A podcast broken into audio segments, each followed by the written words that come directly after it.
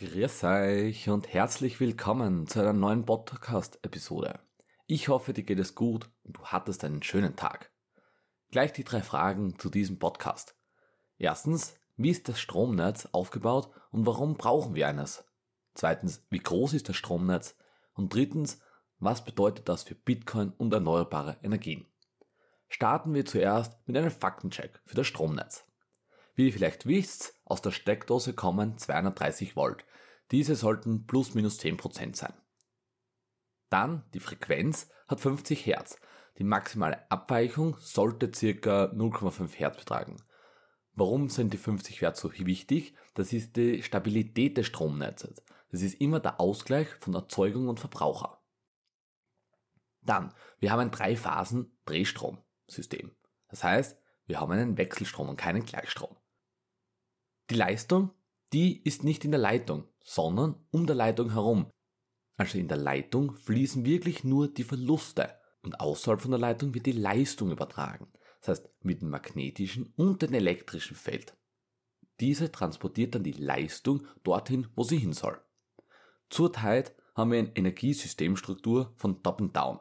Das heißt, wir haben einen großen Erzeuger und der wird dann nach unten verteilt. In der Zukunft, beziehungsweise auch jetzt schon, haben wir einen Bottom-up. Das heißt, wir haben sehr viele Verbraucher unten. Wichtig zu wissen ist, das Netz dient nur für die Übertragung der Leistung und nicht, dient nicht der Speicher. Das heißt, der Erzeuger und Verbraucher, das sind meistens an einem anderen Ort. Darum brauchen wir ein Stromnetz, dass wir zum Beispiel von Wien den Strom nach zum Beispiel Graz bringen. Netze ermöglichen also einen Ortswechsel aber keinen Zeitwechsel. Sehr wichtig, weil immer wenn ein Strom erzeugt wird, muss er gleichzeitig verbraucht werden. Das heißt, es dient keiner Speicher. Also die Energie muss immer dann verbraucht werden, wenn sie erzeugt wird. Oder die Energie muss dann erzeugt werden, wenn sie verbraucht wird. Darum sind Speicher wichtig. Schauen wir uns kurz die drei Netze an. Also es gibt circa drei Arten von Netze. Es gibt zuerst das Kundennetz, das Verteilnetz und das Übertragungsnetz. Wir schauen uns jetzt nur die zwei Verteilnetz und Übertragungsnetz an. Das Übertragungsnetz ist die 400 bzw. 380 kV-Leitung und die 220 kV-Leitung. Die befinden sich in der Netzebene 1 und 2. Das heißt, von dort aus übertragen wir sehr große Entfernungen. Dann gibt es die Verteilnetze. Da unterscheiden wir unter Hochspannung, Mittelspannung und Niederspannung.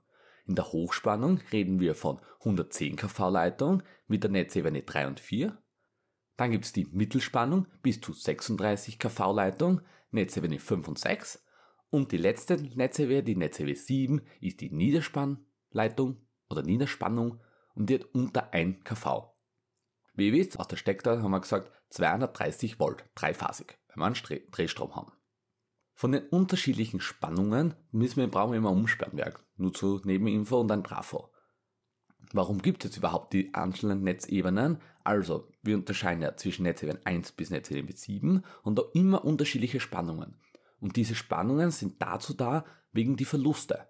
Ich könnte nicht von zum Beispiel Graz nach Wien eine Spannungsleitung mit einer Niederspannung haben von 1 kV und da einen Strom leiten. Der wird nie im Leben fließen, weil wir viel zu viele Verluste haben, weil die Distanz zu groß ist. Das heißt, wir brauchen hier eine zum Beispiel 200 20 oder 380 kV-Leitung, um die Verluste möglichst gering zu halten. Wir reden von, von einem Wirkungsgrad von ca. 99,9%. So. Die zweite Frage ist, wie groß ist das Stromnetz? Das Stromnetz ist riesig.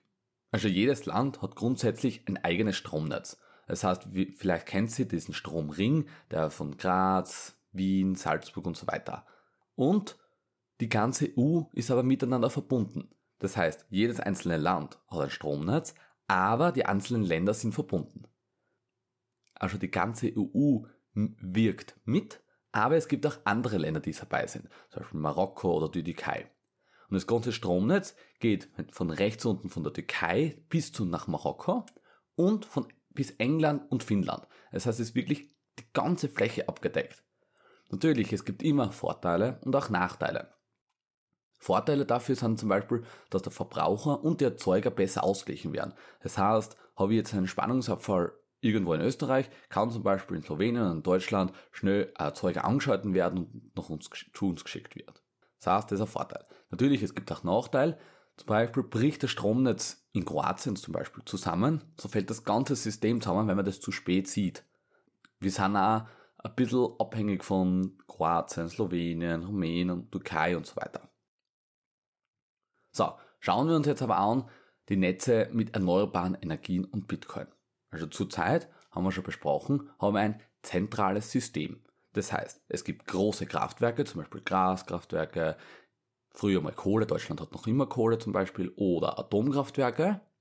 Also wir haben große Einspeiser und diese verteilen die Leistung bzw. den Strom nach unten. Äh, Strom haben wir schon kurz besprochen, wie wird der erzeugt? Grundsätzlich durch Primärenergieträger, also Kohle, Gas, Uran.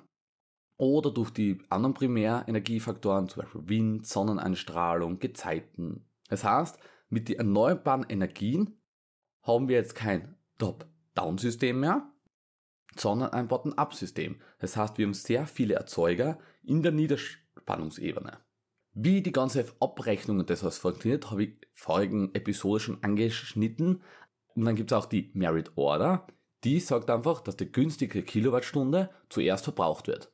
Das heißt, desto mehr günstige Energie dazukommt, zum Beispiel durch Photovoltaikanlagen, desto weniger werden die fossilen Energieträger eingesetzt, weil die ja teurer sind.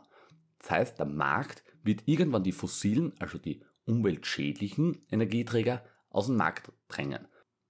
Wie schaut das jetzt mit erneuerbaren Energie aus? Das heißt, erneuerbare Energien sind zum Beispiel PV-Anlagen, Windanlagen.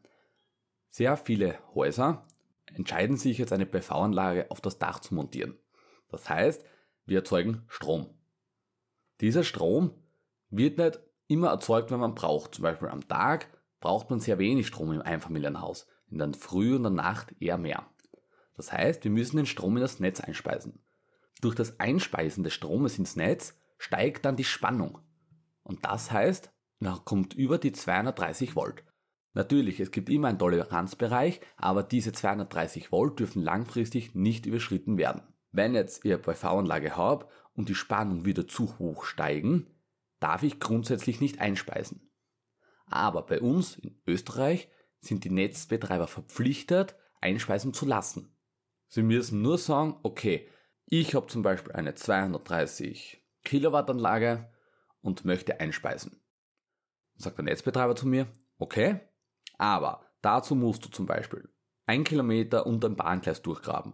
Dazu musst du 300 Kilometer zum nächsten Trafo die Leitung legen und so weiter. Das heißt, er muss dich einspeisen lassen, gibt aber den Punkt vor, wo du einspeisen darfst.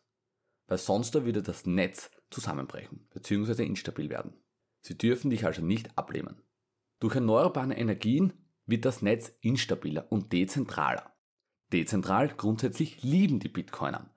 Aber die Stromnetzbetreiber sagen eher, hm, könnten wir uns was Besseres vorstellen.